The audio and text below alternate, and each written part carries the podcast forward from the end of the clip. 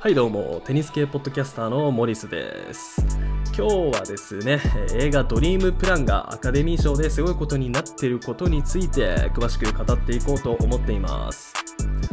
いや今日はですね、まあ、デルポトロがね負けたりして、まあ、少しねちょっとテンションも下がり気味でしてまあねあのこのことについてはね自分もねあのこのポッドキャストか、まあ、YouTube か、まあ、公式サイトでテキストっていう形なのか、まあ、わかんないですけど、まあ、何らかのコンテンツとしては出そうと思ってますがまあ、とりあえずこのことについては置いときまして、まあ、今日のポッドキャストはですね、まあ、ドリームプランについて話していこうと思っています。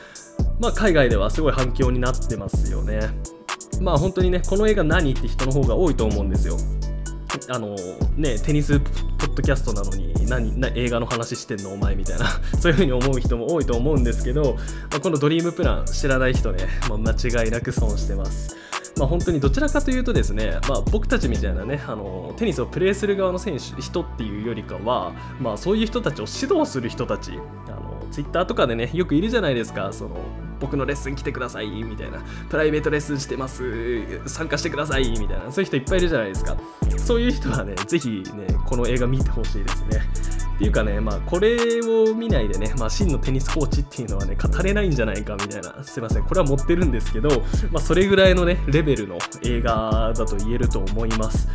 まあ、なぜならですね、まあ、これ映画はですね、テニス界に革命を起こした、まあ、ウィリアムズ姉妹のお父さんである、まあ、リチャードさんの映画なんですよね。なので、まあ、学べる点はね、すごい多いんじゃないかなっていうふうに自分は思います。でまあまだ僕もね見れてないです日本は2月の23かな？に公開なので自分もね見ることはできてないんですけどまあ自分の持ってるねまあリチャードさんの引き出しまあ面白エピソードっていうのをねまあとりあえずねガンガン引き出してあの面白くね解説していこうと思いますのでぜひね最後まで聞いていってください。はいまずはですねこのドリームプラン。まあアメリカではキング・リチャードっていう名前でしたね。の映画ですね。これがどれだけすごいのかっていうねもうその部分を紹介していこうと思います、えー、まずですねすでにゴールデングローブ賞を含めた29の映画賞を受け取っています。でこれはすごいことですよ。まあ、ゴールデングローブ賞が何なのか知らない方も多いと思うんですが、まあ、これはですねアカデミー賞ってあるじゃないですか。映画のね一番有名な。その前哨戦って言われてるね、まあ、結構重要な、まあ、賞なんですけど、まあ、それにねもうすでに、まあ、ウィル・スミスが主演を務めてるんですけどその主演、えー、男優賞かを、まあ、もうすでに受け取っているっていうことになってます。でしかもまあアカデミー賞でもですね、まあ、6部門にノミネートされているということで、まあ、注目度っていうのは半端なく高いです。で、まあ、今も言ったんですけど、まあ、主演はね、あのかの有名なウィル・スミスっていうことでね、まあ、最高ですよね。まあ、リチャードをね、演じるなら本当にウィル・スミスしかいないだろうみたいな、そんな感じです。でちなみにですね、まあ、ウィル・スミスがね、このゴールデングローブ賞をね、まあ、主演男優賞、まあ、受賞したっていうのはすごい大きな意味がありまして、まあ、本当に結構去年ごたごたがあったんですよね、このゴールデングローブ賞。まあこのゴールデングローブ賞で、まあ、こうやってね受賞者を選ぶのは87人のね、まあ、ハリウッドの、まあ、結構著名な映画研究会のメンバーが選ぶとされているんですが、まあ、去年ですね、まあ、あのアメリカではブラック・ライブズ・マターっていうねそういう動きがあったじゃないですか。あの黒人運動といいますか。で、まあ、それにね、まあ、この映画研究会の会長がですねその B ブラック・ライブズ・マターに向かってね、まあ、憎悪団体っていう風にねディスしたメールがね、まあ、の流出してしまいまして、まあ、それでね、まあ、会長が辞任してるんですよね去年なのでやっぱりねそのウィル・スミスはやっぱブラックじゃないですか。なので、まあ、これで、ね、あの受賞したっていうことはやっぱり大きな意味があるんじゃないかなっていうふうにね、自分は思ってます。でしかも、この映画研究会のメンバー、あのブラックの方がね、一人もいないっていうことで、まあ、かなり問題にもなってました。なのにやっぱりねこうやって受けあの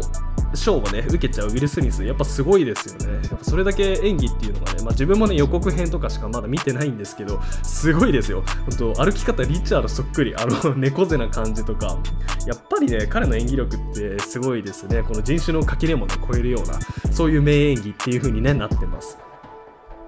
でプラス、まあ、主題歌はですね、まあ、かの有名なあのビヨンセの、まあ、Be Alive っていうねそういう曲になってます、まあ、今回のために書いた新曲っていうことでね、まあ、アカデミーのアカデミー賞の歌曲賞にもノミネートされてる、まあ、素晴らしい楽曲となっています。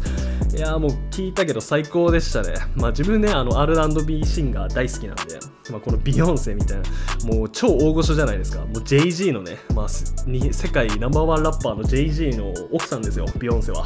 もう本当に、もうすでにね、あのストリーミング再生できるので、あの Apple でもね、まあ Spotify でもどっちでも聞けるので、ぜひね、あの興味ある方聞いてみてほしいです。あのリンクはね、あの概要欄に載せておきますので、本当にいい曲だったので、あの心の内側からね、なんかモチベーションが湧いてくるような、そういう素敵な曲でした。で、しかもですね、まあ、日本語の字幕版はですね、まあ、クルム伊達公子さんがね、あの監修してるっていうことで、まあ、最高のクオリティになってると思います。まあ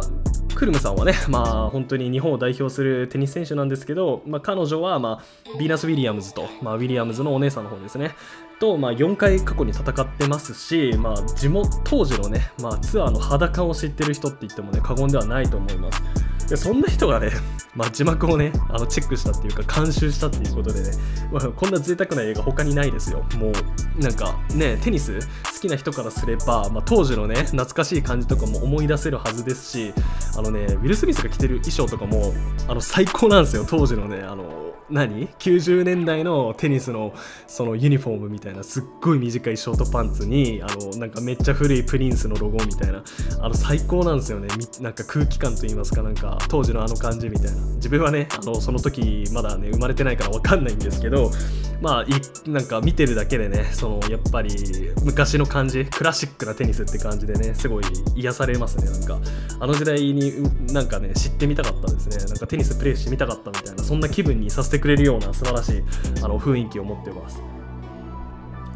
はいではここからはねこのドリームプラン、まあ、どんな映画なのっていう話になってくるんですけど、まあ、これはですね、まあ、ウィリアムズ姉妹あのセレーナ・ウィリアムズとビーナス・ウィリアムズ、まあ、このねあの女子テニス界の史上最強の2人って言われてるねこの2人の幼少期を育てたお父さんリチャードさんの、まあ、ドキュメンタリー映画となっています。で、まあ、リチャードさんはね、今でこそもう完璧な有名人ですよね。まあ、最強のね、テニスコーチとしてね、すごい歌われてるんですけど、まあ、実際はですね、まあ、かなり素人でした。まあ、テニス教えることに関しては何も知らない状態からね、まあ、このウィリアムズ姉妹を育てたことですごい有名です。でまあそんな彼がね、まあ、この2人が生まれる前に、まあ、ドリームプランというね、まあ、計画書を書いていたらしくてですね。で、まあ、それをもとに、まあ、最強のテニス選手へと、まあ、成長させていくっていうドキュメンタリー映画ですよね。でちなみにですねこの映画の中にはねあのあのリックマッチっていうね まあ多分これすっごいマニアックな話なんで多分知らない人の方が多いんですけど、まあ、すごい知る人ぞ知るアメリカのめちゃめちゃ有名なねコーチももちろんね出てくるっていうことなので、まあ、本人が演じてるわけじゃないんですけどね。なのでやっぱりねこの90年代のテニスもうめちゃめちゃなんか見ててファンだよみたいなそういうクラシックなファンの方間違いなく興奮すると思います。でまあ自分がねこの映画でね一番注目してほしい点っていうのがあるんですけど、まあ、それはもう間違いなくそのブラックの人がねテニスをプレーするっていうね逆境に立ち向かう姿っていうのをもう本当に見てほしいですね。でまあ日本の方はまあ肌感はね全然わからないと思うんですけどテニスって白人のスポーツなんですよ昔から。あの普通にね日本だとやっぱりそういうのないじゃないですか。そういう概念が。普通に誰でもできるねあのお年寄りからね、まあ、お子さんからでもなんか誰でもなんかフレンドリーフレンドリーにねなんか楽しくできるスポーツテニスいいよねみたいな。多分普通にそういう感じだと思うんですけどアメリカでは違うんですよね。外国アメリカ含めて、まあ、外国全部そうなんですけどまあ、例えば、まあ、自分がね知ってるエピソードで言えば、まあ、イギリスにねあのあるラッパーがいたんですよね。でそのラッパーが、まあ、あるラッパーとビーフっていうんですけど、まあ喧嘩をしてたと。でそのねあるラッパーがね、まあ、イギリスなんでやっぱりテニスはすごいメジャーなスポーツじゃないですか。なので見に行く見に行くわけですよ、テニスをね、そのラッパーが。で、そのラッパーがね、そのテニス見てる姿が目撃されたんですよね。で、写真がネットに出てきて、で、それをね、まあ、そのよく思ってないビーフしてたラッパーが、お前、白人のスポーツ見てるなんて、お前、本物のブラックじゃねえな、みたいな。そういうことをね、まあ、ディスるぐらい、なんかそういうネタにされるぐらい、テニスっていうのはやっぱ白人のスポーツなんですよ。でしかもねこのウィリアムズ姉妹が生まれ育った、まあ、故郷といいますかは、まあ、ロサンゼルスのね、まあ、リンウッドっていうとこなんですけどここはですね、まあ、当時はすごい黒人が多くてですね、まあ、ブラックの人が多くてだからねやっぱ練習してると言われるわけですよ。あのお前ブラックなのにテニスすんの？みたいな。え お前白人のスポーツやってやがんの？みたいな。だから結構バカにされがちだったらしいんですよね。なのでやっぱりねしかもリュートって、まあ、コンプトンって言って、まあ、コンプトンはすっごい治安が悪いとこなんですけど、まあ、その隣ですリュートは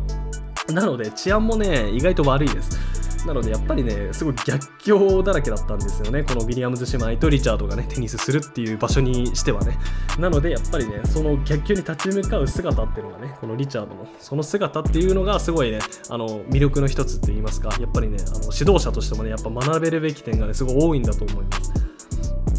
でまあここからね、まあ、自分の知ってるリチャードのねすごいエピソードについてね、まあ、2つほどね紹介させていただきたいんですけど、まあ、1つ目はあのわざと古いボールを使って練習していたっていう話ですね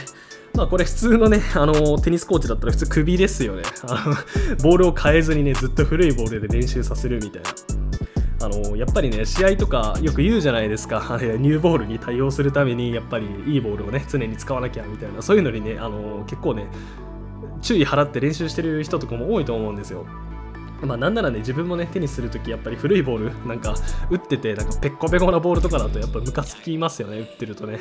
あのなのでやっぱりねなんですけどリチャードは古いボールをねそういうペッコペコなボールでねウィリアムズ姉妹を練習させていたっていうね有名な話があります。でこれはなぜかっていう理由になってくるんですけどまあ、普通はねやっぱり試合のためにやっぱ新しいボールを常に使ってた方がいいじゃんっていう風に思う方多いと思うんですがまあこれはねストロークの強化にまあ目指してたためのまあ秘策だったらしいです。まあ、なんでストロークの強化につながるのみたいな話になってくると思うんですけど、まあ、古いボールって飛ばないじゃないですか。でしかも打つ時にね力入れないと飛ばないプラス、まあ、すごいね、まあ、いい変化といいますかなんか跳ねないじゃないですか。なのであの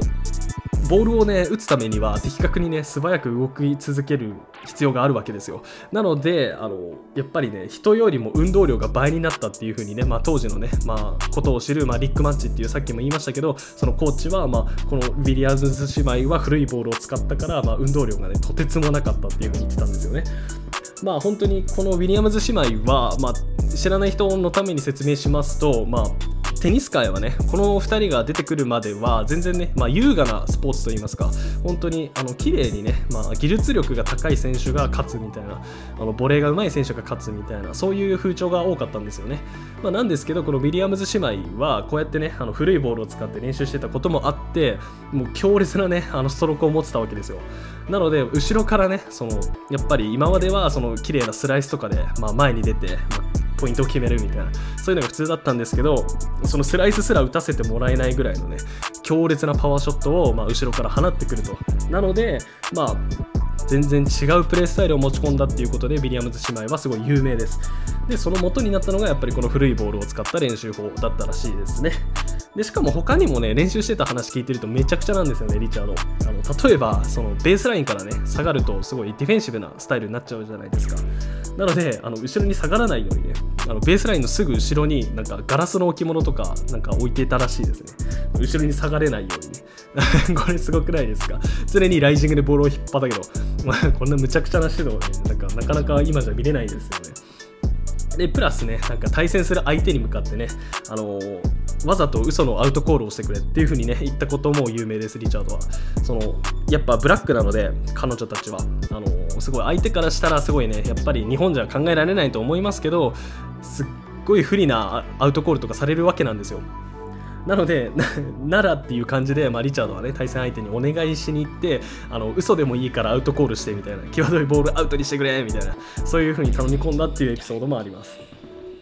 まあ本当にリチャードすごい人ですよね。見習うべき点がすごい多いと思います。だから本当に指導者の方っていうのはね、やっぱ今のテニスってすごいいい子のスポーツみたいなそういう感じじゃないですか。あのお金も必要ですしね、やっぱりあのスクールとか通うのにもね。なのでやっぱりね、こういう雑草魂みたいな、リチャードのね、こういう面っていうのはね、なんか今のテニスっていうか、そういうのにないような、なん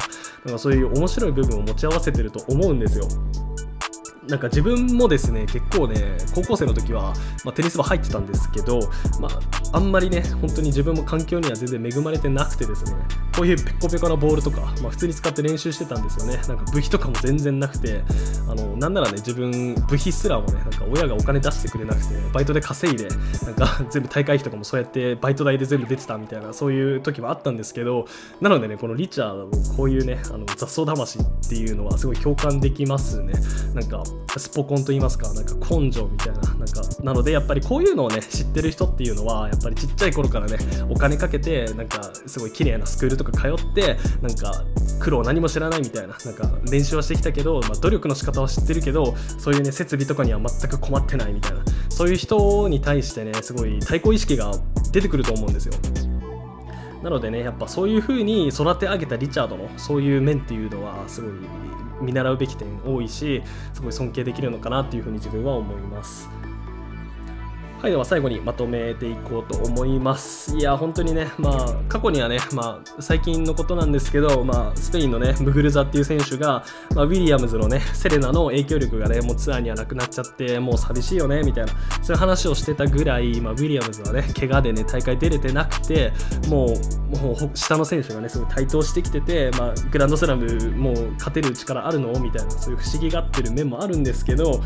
まあ、ですけど、やっぱり過去に成し遂げてきたこと、まあ、こういう映画を見ても分かる通り、まあ、全然気にならないですよねこういう過去の威厳っていうのを見てみますと。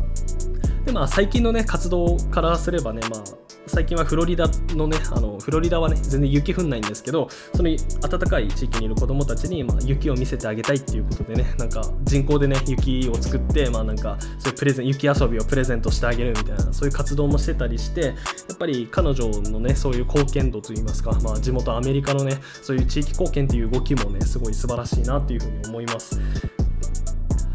はい、では今日は以上となります。えー、自分はですね、こういうポッドキャスト番組をあのやってる他にも、まあ、公式サイトで、まあ、テキストでね、まあ、コンテンツを作ったりですとか、そういうこともいろいろしてます。なので、ぜひね、概要欄に、まあ、自分のやってることは全部載せてありますので、ぜひ覗いていってください。はい、ではありがとうございました。